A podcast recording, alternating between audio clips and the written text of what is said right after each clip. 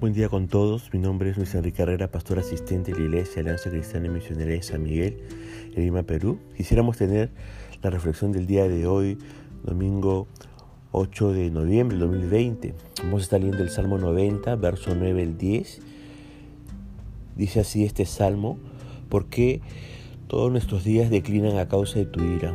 Acabamos nuestros años como un pensamiento. Los días de nuestra edad son 70 años y si los más robustos son 80 años. Con todo, su fortaleza es molestia y trabajo, porque pronto pasan y volamos. Hemos titulado a este devocional ¿Qué dirá en su epitafio? Fíjese que el autor de este Salmo 90 es Moisés. Cuando usted va al pasaje de Deuteronomio capítulo 33, verso 1, se nos dice que Moisés era conocido como el varón de Dios y por eso es que en la, en la de su salmo consta la misma frase junto a su nombre. Los hombres se dan a conocer por sus obras en vida una vez muertos. Einstein, por ejemplo, es conocido como el padre de la bomba atómica. Edison es conocido como el padre de la bombilla eléctrica. Bolívar es conocido como el libertador y etcétera, ¿verdad? Pero el calificativo de varón de Dios es para muy pocos. Moisés fue uno de ellos. Ahora, yo le pregunto a usted, ¿por qué llegará a ser conocido usted una vez muerto? ¿Qué dirá su epitafio cuando usted tenga que partir de este mundo? Sobre todas las cosas, a mí me gustaría ser conocido como un hombre temeroso de Dios. Y el Salmo 90, déjeme decirles, es el más antiguo de todos los salmos. Y para entender su contenido es necesario remontarnos en las alas de la imaginación a los eventos relatados en el libro de Números capítulo 13 y 14. Todo se originó a raíz de que Moisés envió dos espías a reconocer la tierra que estaba por ser poseída por Israel. Después de 40 días de reconocimiento retornaron los espías y dieron su informe a Moisés. Diez de ellos dijeron, la tierra ciertamente fluye leche y miel, mas allí habitan gigantes y gente armada, no podremos tomarla los dos restantes, Caleb y Josué, dijeron, subamos luego y tomemos posesión de ella porque más podremos nosotros que ellos. El pueblo que atónito escuchaba los informes tomó partido por los diez espías que entregaron el informe negativo y gritaron y lloraron toda una noche.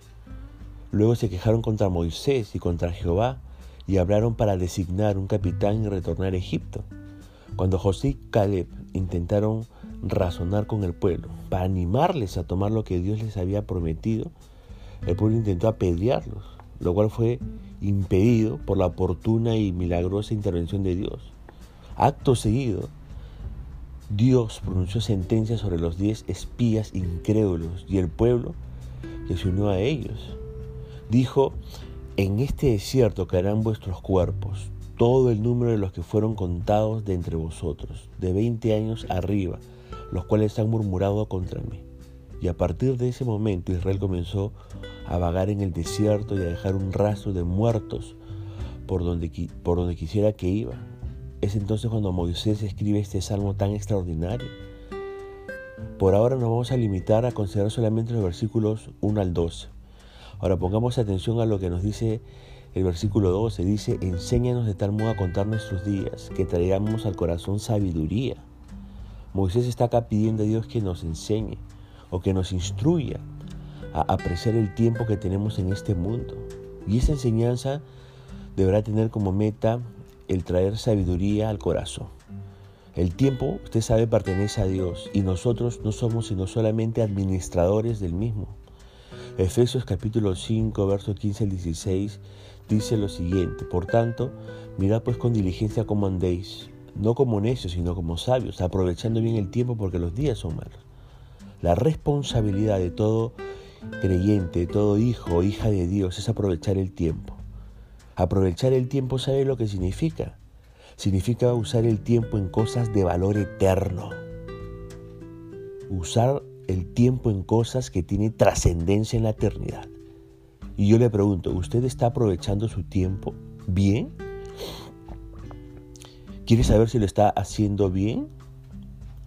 Por ejemplo, solo tomando en cuenta el día de ayer, ¿cómo usó el tiempo?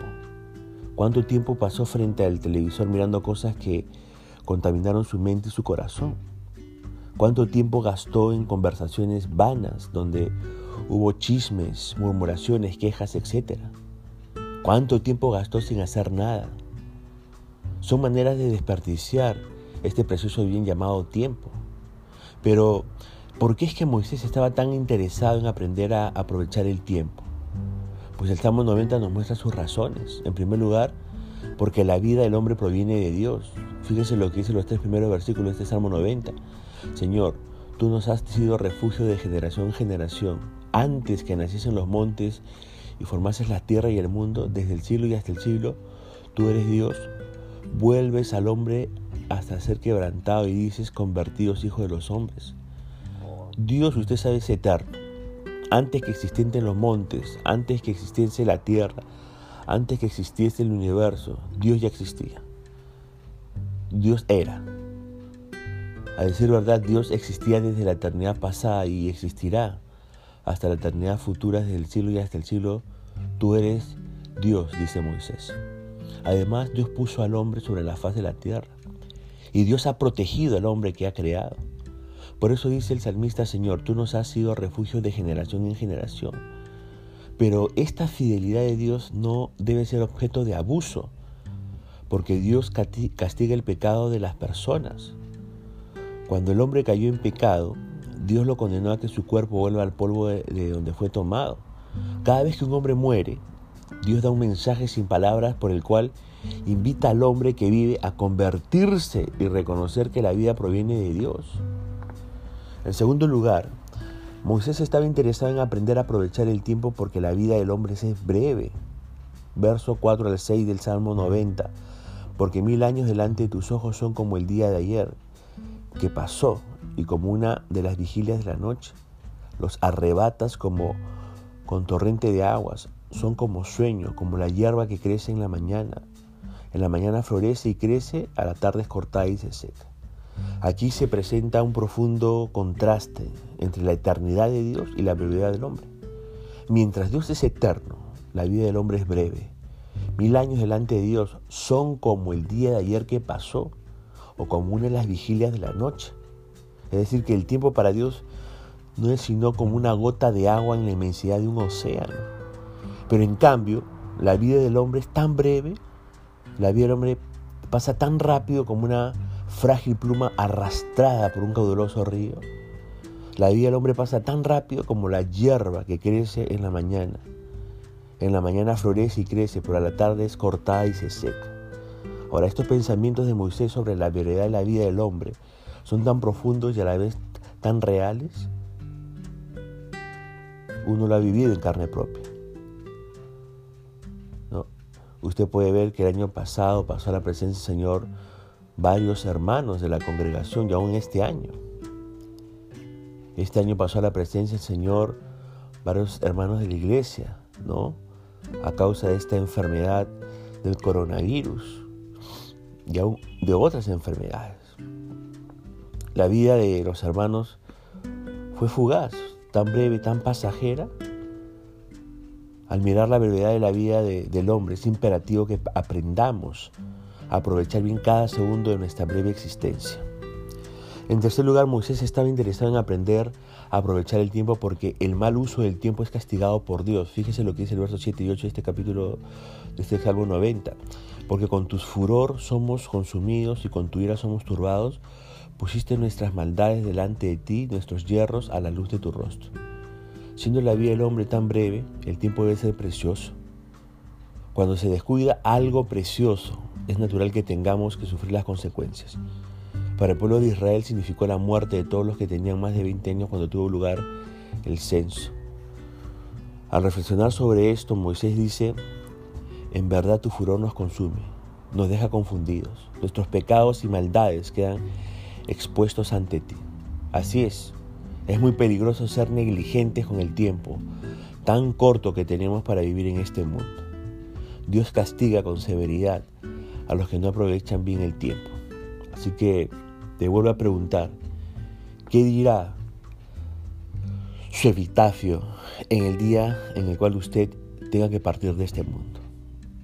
Espero que como Moisés también pueda decir, siervo del Dios Altísimo, sierva del Dios Altísimo. Hasta aquí punto final a la reflexión del día de hoy. Nos estaremos Dios mediante escuchando el día de mañana. Dios le bendiga.